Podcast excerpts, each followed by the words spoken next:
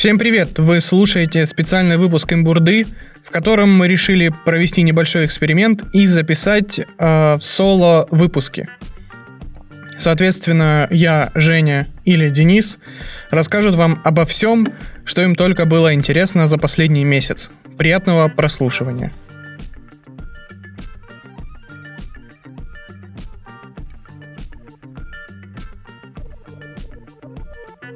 Всем привет, это Женя, и я начинаю первую часть наших соло-похождений, поэтому присаживайтесь поудобнее и наслаждайтесь интересными, иногда не очень, иногда смешными темами, о которых я внезапно решил подумать. Игра престолов закончилась так, как кончилась, но у фанатов завис не мой вопрос. Когда, блин, дед закончит следующую книгу, и вообще закончит ли он? А, стоит сделать небольшую ремарку сразу. «Ветра зимы», шестая книга цикла, уже 8 лет, 8 лет, представляете, находится в разработке. Ну а про последнюю седьмую говорить стыдно. И вот у меня появился такой вопрос.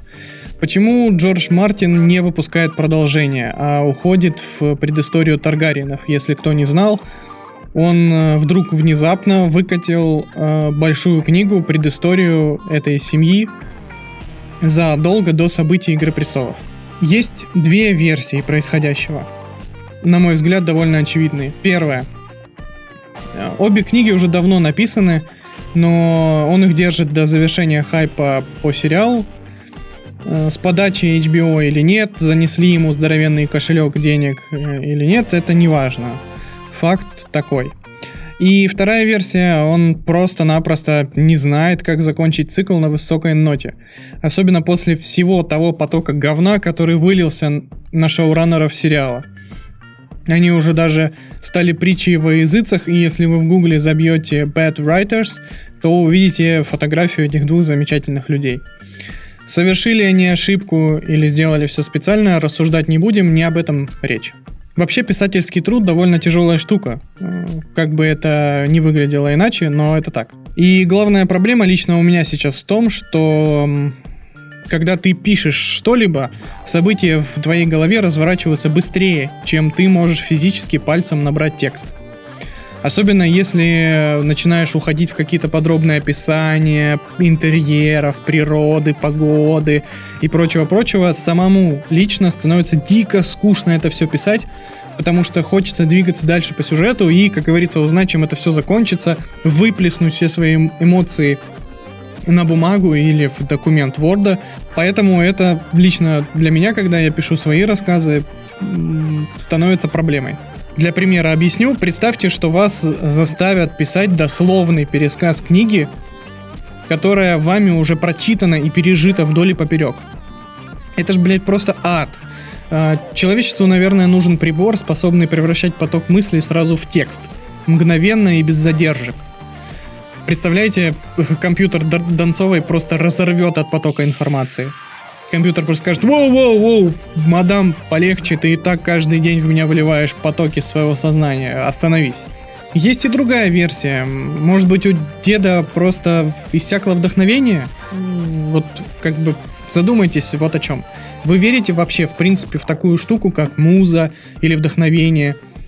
А, мне, например, сложно сказать, работает, э, работает ли эта штука с прозой, э, с рассказами, с романами, но по поводу поэзии могу на личном опыте сказать, что да, есть такая штука, и она очень круто работает. А с прозой все сложнее, потому что чаще всего идея, а точнее весь текст, весь объем информации, он не падает тебе на голову кирпичом, когда ты идешь по улице. Да, возможно, такое бывает, но чаще всего это всего лишь маленькая идея, от которой ты потом отталкиваешься, и рассчитываешь уже дальше, продумываешь ос- осознанно, не берешь из космоса персонажей, их образа, их действия, а вот именно что строишь, строишь сюжет.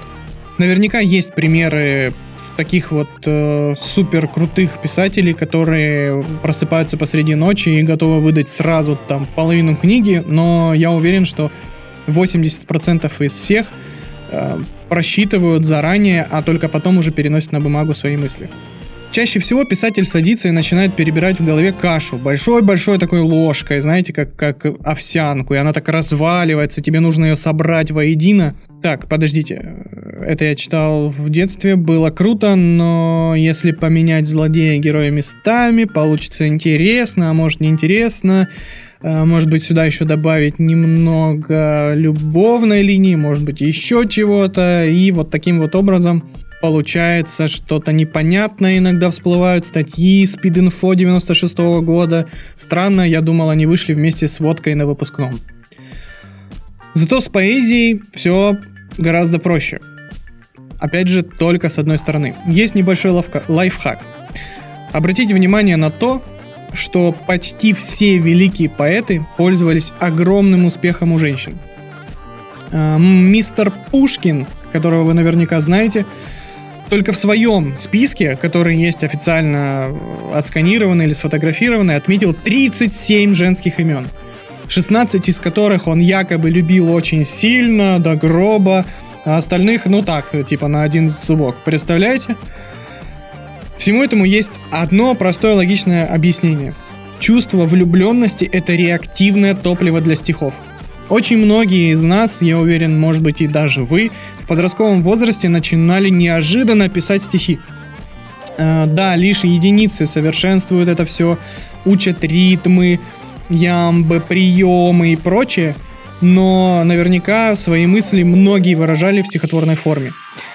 И всему этому виной яркая подростковая влюбленность, которая позволяет прямо из воздуха вытаскивать ритм, рифмы, как бы странно это ни казалось. С другой стороны, рифмовать можно научиться, и это не так уж и сложно. Нужен большой словарный запас и понимание того, что ты хочешь сказать и какими приемами. Но факт в том, что с огнем в груди это делается куда проще. Влюбленность, я бы сказал, это опиум поэта – Представляете, как Пушкин после очередной пассии идет по улице, чешет грудь нервно, подбегает к людям на улице. А, простите, у вас не будет немножечко? Ну, этого вы поняли. Я, я, я честно, я не для себя. Мне ради творчества просто вот так ломать, описать нужно. Я уже неделю не писал ни одного стиха. Пожалуйста, пожалуйста, девушка, девушка, девушка, куда вы убегаете? Нет, стойте. Представляете, если бы эти же поэты в свое время писали подкасты. Тот же Пушкин с Дантесом, к примеру, сидят в комнате гимназии после очередных занятий, крутят в руках свои пистолеты, обсуждают военные и политические новости, женщин. И тут вдруг начинается срач из-за финала новой поэмы Байрона. Да ты не понял, идиот ты! Кучерявый, что он хотел этим сказать? И Дальше завертелась история, вы знаете, она повторяется при любых исходных. Или, например, собираются в комнате Толстой, Грибоедов и Гоголь. Первый из них начинает заливать какую-то дичь на полчаса, перебиваясь на французский, никто не понимает, но все кивают, потому что это очень красиво, но при этом утомительно описывает облака, обои в комнате, швы. Потом и потом только в конце он начинает «Здравствуйте, друзья, с вами подкаст «Мертвые от ума». Но к этому моменту два других его товарища давно спят, резко просыпаются, и вдруг Грибоедов начинает отыгрывать все монологи по, на- по ролям разными голосами, которые ему только кажутся разными. Вот. Ну а что будет делать Гоголь, спросите вы? Да, он просто выкинет половину мон- подкаста на монтаже и будет жалеть об этом. А потомки только вспоминать, что же там могло быть. Хорошие шутки или такие, как обычно делаем мы в подкасте.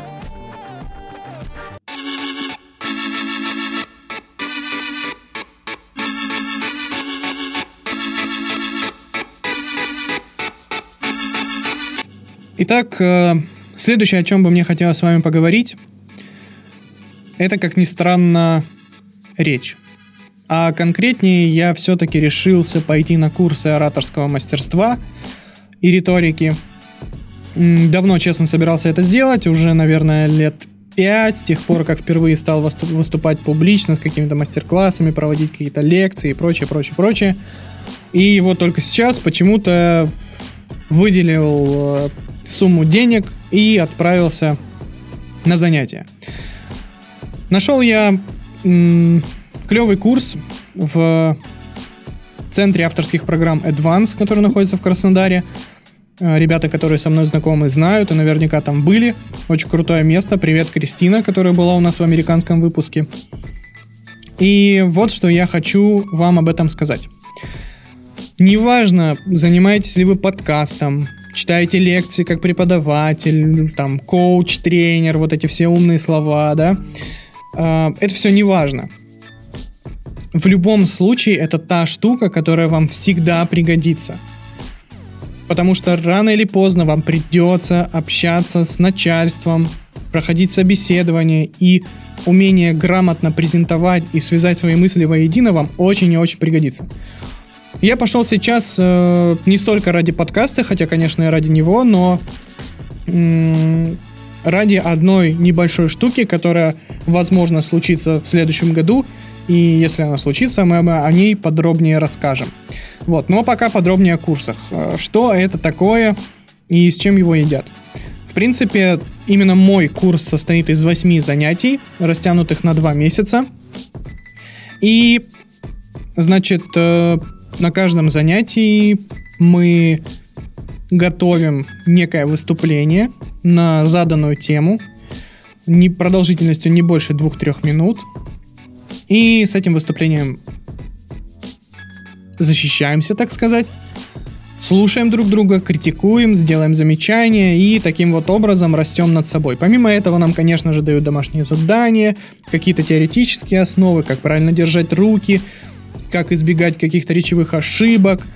А, мне очень понравилось, понравился термин, а, возможно, вы тоже не знали его, как и я, который называется экстралингвистика.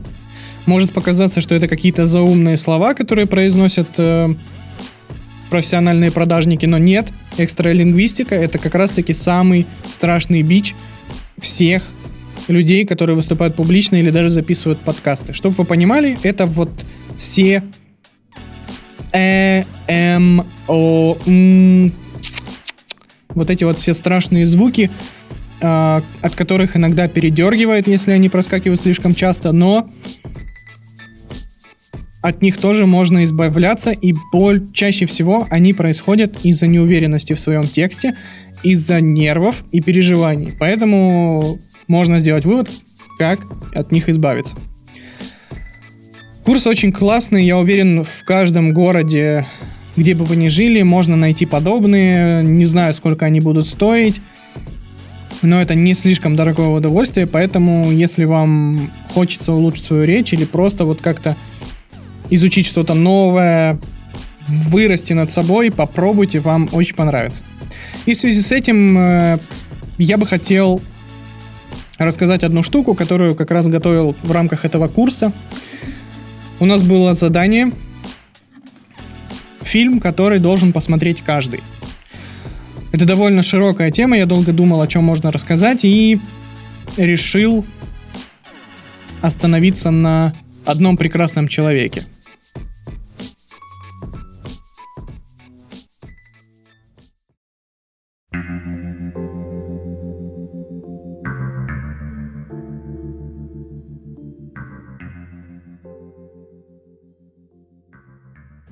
Представьте на минуту, что кинематограф – это путешествие в огромный город. А что мы делаем как туристы в первую очередь? Берем экскурсовода, посещаем самые популярные достопримечательности и места. Ну и пусть э, их уже все вокруг видели, каждый обсудил, сфотографировался, снял сторис, но все-таки есть объекты, которые должен видеть каждый. И это классика массового кино, или иными словами, топ-250 кинопоиска, MDB, неважно где вы ищите фильмы. «Побег из Шоушенка», «Зеленая миля», «Крестный отец», ну вот эти вот все вещи. После первого знакомства настает пора перекусить. В нашем городе можно найти рестораны с кухней любой национальности. Пикантные французские комедии, горькие отечественные драмы, экзотические азиатские притчи или даже свежий американский фастфуд. Каждый найдет что-то по своему вкусу. Визит за визитом мы все дальше отходим от общепринятых достопримечательностей и начинаем искать удаленные переулки со старинными двориками. Это ретро-фильмы, фестивальное кино, артхаус. И вот после нескольких десятков встреч с уже любимым городом мы возвращаемся домой. Закрываем глаза и видим его во сне. Именно здесь на сцену выходит Дэвид Линч. У каждого из нас есть фильмы, которые влюбили в себя, подружились с нами, заставили злиться или просто разочаровали. Фильмы Линча действуют иначе. Они аккуратно подходят к вам настолько близко, насколько это возможно. Улыбаются, заглядывают в глаза, достают пистолет и бам! Вышибают мозги пулей крупного калибра. Рекомендовать лишь один фильм автора бессмысленно – Творчество режиссера куда ценнее в комплексе. Там есть и стандартные по меркам кино примеры, типа Дюны или Человека-слона. Есть и особые сюрреалистичные путешествия. Малхолланд Драйв, Голова Ластик, легендарный Твин Пикс или вообще Внутренняя империя – Вообще бывало у вас такое, когда будильник разрушает увлекательный сон, и вы пытаетесь запрыгнуть в уходящий поезд, поймать то состояние, но, его, но это уже невозможно. Остается только лежать и чувствовать уходящие образы. Фильмы Линча – живые сновидения, оставляющие после себя бездонную пропасть, в которой каждый найдет собственный ответ. Так вот, любимый город не приснится вам после первой поездки – не приснится и после второй. Нужно изучить каждый бордюр его улиц, чтобы ткань сна воссоздала его в истинной красоте, поселила в голове расплывчатые образы персонажей, в каждом из которых вы сможете увидеть собственное лицо.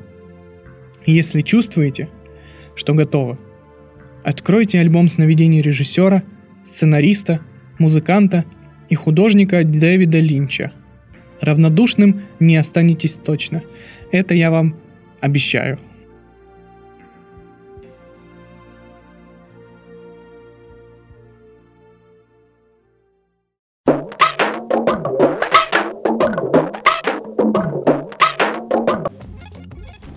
Вот такого плана выступления мы готовим на курсах. А, тематики будут меняться от занятия к занятию, поэтому это очень круто, это очень интересно, это позволяет переработать информацию какую-то у себя в голове, да, и как-то научиться простраивать логику повествования, чего мне лично очень сильно не хватает. И двигаясь дальше, мне бы хотелось поговорить об одной теме, которую мы не затрагиваем в подкасте, потому что, в принципе, кроме меня, мало кто играет в компьютерные игры. И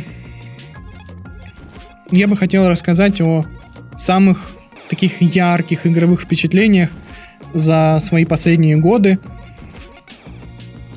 Благо, в наше время примеров отличных, крутых и офигенных реально очень много. Начать хотелось бы с, наверное, игры, которая вызвала у меня самые глубокие какие-то эмоции, въелась в память и саундтрек который я до сих пор иногда переслушиваю до мурашек, он прям пробирает. Эта игра называется Journey или Путешествие в локализованной версии. Она вышла на закате поколения PlayStation 3, сейчас есть на PlayStation 4 и вроде бы как в скором времени выйдет на ПК, поэтому если у вас нет приставки, вы знаете, где ее скоро найти. Эта игра не совсем похожа на привычное понятие игр.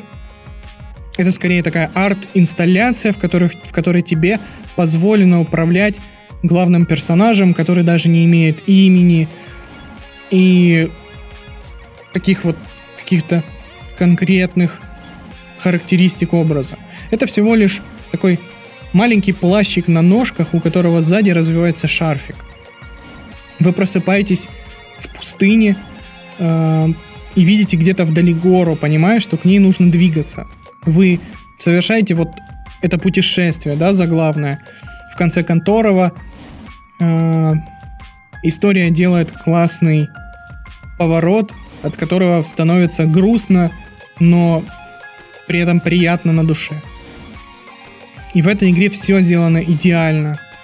Это авторский проект геймдизайнера Джинова Чена, который почему-то сейчас э, полез делать э, клон Джорни для айфонов. Непонятно. Хотелось бы от него увидеть что-то более интересное, но все же спасибо ему за Джорни. Куча наград он уже отхватил. Поэтому всем, всем, всем рекомендую попробовать. Она сейчас стоит очень дешево. И если вы любите вот такие медитативные игры без с минимумом экшена, но э, с крутой музыкой, атмосферой, вот этой интересной игро- игровой механики полета, которая проведет вас как грамотно выстроенный рассказ от начала до конца и влюбит в себя. Я уверен, вы не сможете в ней разочароваться. Но от вот таких вот псевдоинтеллектуальных болтологий давайте перейдем к следующим играм, которые я просто обожаю. Это охренительно, на мой взгляд. Это игры студии под названием From Software. И они уже сформировали некий такой жанр, да, внутри себя, называемый Souls-like или Soulsborne. И игры под названием Bloodborne и Sekiro. Да, есть еще там Dark Souls три части, Demon Souls, но, честно, меня не привлекает эстетика рыцарства, вот этих доспехов, вот этого увядшего средневекового мира. Это все красиво, круто, но, честно, не мое. Поэтому давайте остановимся на Bloodborne, эксклюзиве PlayStation 4 и игре, которая разорвет вашу пятую точку до невозможного эти игры прославились за то, что являются якобы очень сложными и беспощадными к игроку. То есть, чтобы вы понимали, да, вы начинаете играть, враги, естественно, хреначат вас почем зря, вы умираете, просыпаетесь на точке сохранения и начинаете уровень заново. Все враги восстанавливаются, такие же, как ни в чем не бывало. И вам нужно снова их убивать, чтобы пробраться к боссу, который уже, слава богу, не восстанавливается, и вы так дальше двигаетесь, двигаетесь, двигаетесь. Но хотелось бы сказать, что вот этот ор про сложность, он слегка преувеличен в плане того, что эта игра сложная не в том понимании, в которое мы привыкли. Она сложная ровно до тех пор, пока вы не примете ее правила и не будете играть ровно так, как она от вас хочет. То есть у каждого врага есть паттерны поведения, вы должны отслеживать его движения, понимать, что он сделать может, что не может, к чему у него слабости, какие у него сильные стороны и так далее. И только тогда вы начнете получать настоящий кайф от игры. Bloodborne крута всем. Абсолютно. Во-первых, они создали невероятнейший красивый мир а, викторианской готики, вот эти величественные замки, высокие шпили, перекрученная архитектура, дворики, лестницы. Если кто-то когда-то читал Лавкрафт, да, это избитое сравнение с этой игрой, но все-таки оно идеально подходит. Вот, этот, вот это ощущение ужаса перед неизвестным, которое ждет тебя за следующей дверью на уровне – да, играть в Bloodborne и Sekiro очень больно. Правда. Я, честно, пристрастился к этому жанру попытки с третьей. В первый раз я просто не понимал, чего надо, почему у меня не получается, хотя я делаю все то же самое, как в обычной другой игре. Ну, вы понимаете, когда вы просто управляете персонажем, жмете на кнопку удара, и вроде бы как в любой среднестатистической игре все враги должны погибать, вы получаете какой-то урон и как бы двигаетесь дальше, похер. Но здесь не так. Здесь вы просто умираете постоянно. Опять же, до тех пор, пока не приучите себя играть. И вот, в общем, с первой попытки я зашел, понял, что меня это дико бесит и удалил нахрен игру. Потом все-таки решил вернуться, попробовать еще раз. Не получилось. И вот уже с третьего раза я основательно сел, немного разобрался, да, освоился и И все получилось, и от игры получаешь просто дикое удовольствие. Она бросает вам вызов постоянно, и она настолько разнообразная. Это сложно представить. В общем, всем владельцам, владельцам PlayStation 4 Bloodborne рекомендую основательно, особенно особенно дополнение, которое вышло к нему, там три охрененных уровня. Особенно, если вы все-таки до него доберетесь. Уровень с психушкой просто космический. Я обожаю вообще, в принципе, уровни в играх, которые м- способны перестраиваться от каких-то ваших действий. То есть, да, здесь конкретно а, перед вами огромная башня, с, не помню, пятью или шестью этажами, но попасть вы можете только на половину из них, потому что там стоит винтовая лестница с ответвлениями, которые ведут на конкретную часть конкретного этажа. И кажется, что остальные этажи нарисованы, ну так, знаете, типа для антуража, чтобы было красиво и ладно. Но на самом деле, когда вы добираетесь наверх, вы обнаруживаете рычаг, при повороте которого лестница поворачивается таким образом, что вы получаете доступ ко второй половине уровня – и вот такой геймдизайн я просто обожаю. Это потрясающе. Но для тех, у кого нет PlayStation 4, есть игра Sekiro Shadows Die Twice. Самурайская тематика, Япония, ну вы понимаете, да? Но я не буду сейчас сильно много рассусоливать про Японию, все-таки я надеюсь, что мы запишем когда-нибудь японский выпуск. Итак, Sekiro. Она, в принципе, похожа чем-то на Bloodborne, основными механиками. Вот точно так же при смерти просыпаетесь у начала уровня, все враги оживают, и вам нужно их всех мочить. Но здесь круто, круто поставлены а, фехтование на катанах. И вот это, наверное, единственная игра, в которой каждый бой с самым конченным, самым стрёмным врагом выглядит как Э, фильмы Такеши Китана, вы просто блокируете, блокируете удар, парируете, наносите удар, он так смачно разрубает врагов, и это реально очень круто. Круто еще и то, что хоть две эти игры и также Dark Souls имеют очень много общего, Секера, она разительно отличается. Она очень быстрая, она очень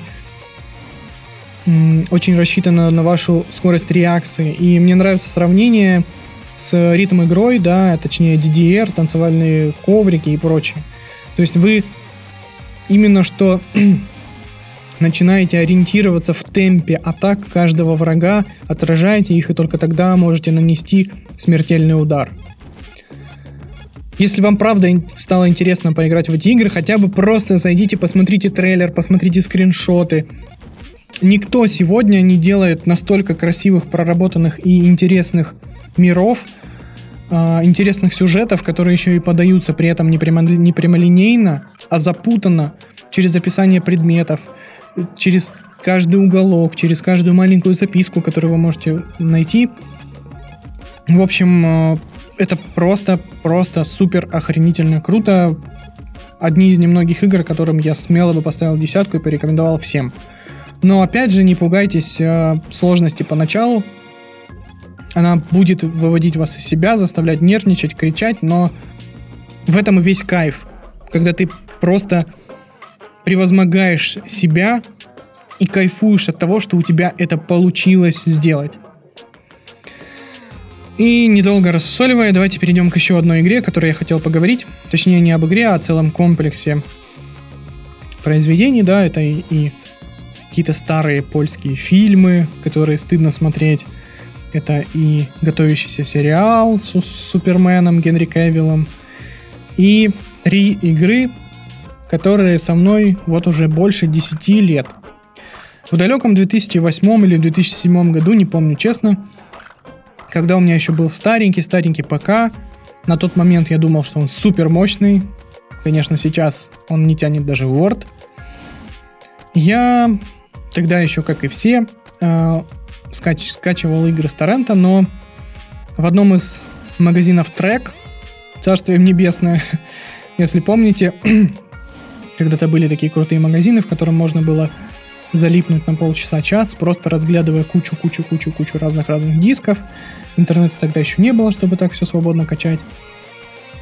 И вот на полке трека я нашел коробку, на которой был изображен медальон в форме волка.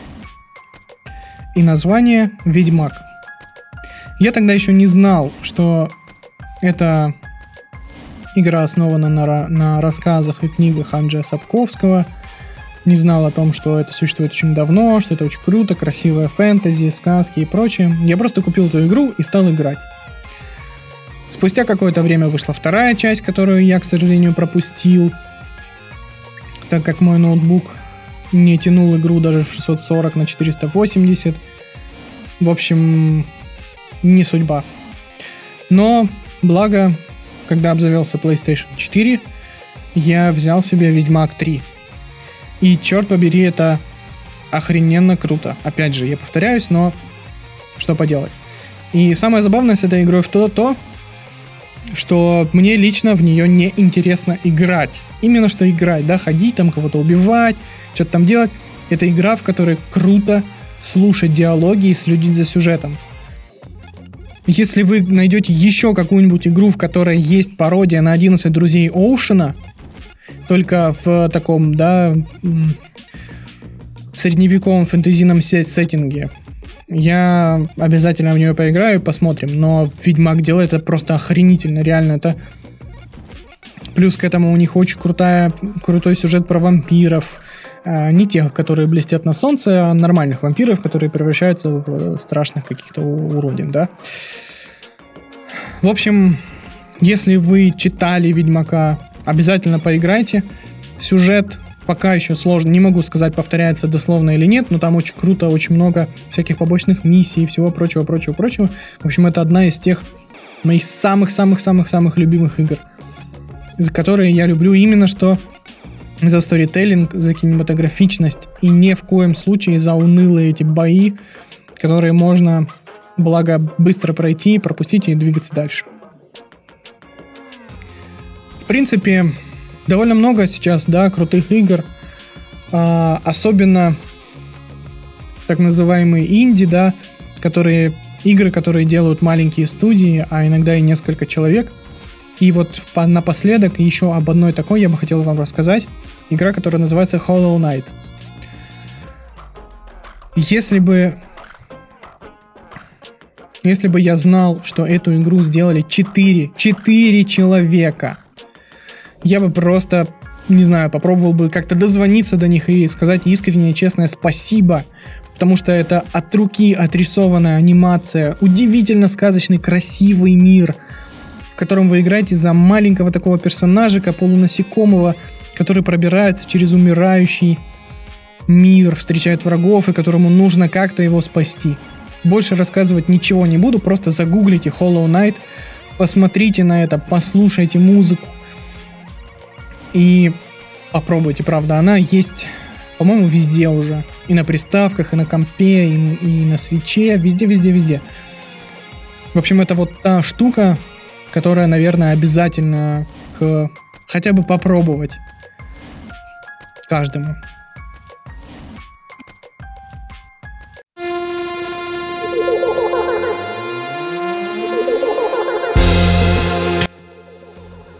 И на этом все. Спасибо, что слушали мои мысли, мой поток сознания. Надеюсь, вам понравилось. Если это так, пишите либо мне в личку, либо в комментариях к этому выпуску. Следующим будет идти, скорее всего, авторский поток от Дениса. Вы знаете, чего от него ждать. А, оставайтесь с нами, подписывайтесь на подкаст, рекомендуйте его своим друзьям. А, у нас ожидается выпуск с Лео Мурзенко. Наверное, после этих выходных. Я надеюсь, что я выцеплю его в Питере, и мы с ним замутим чего-нибудь крутое и вдохновляющая, как в прошлый раз. С вами была Имбурда и я Женя. Пока-пока.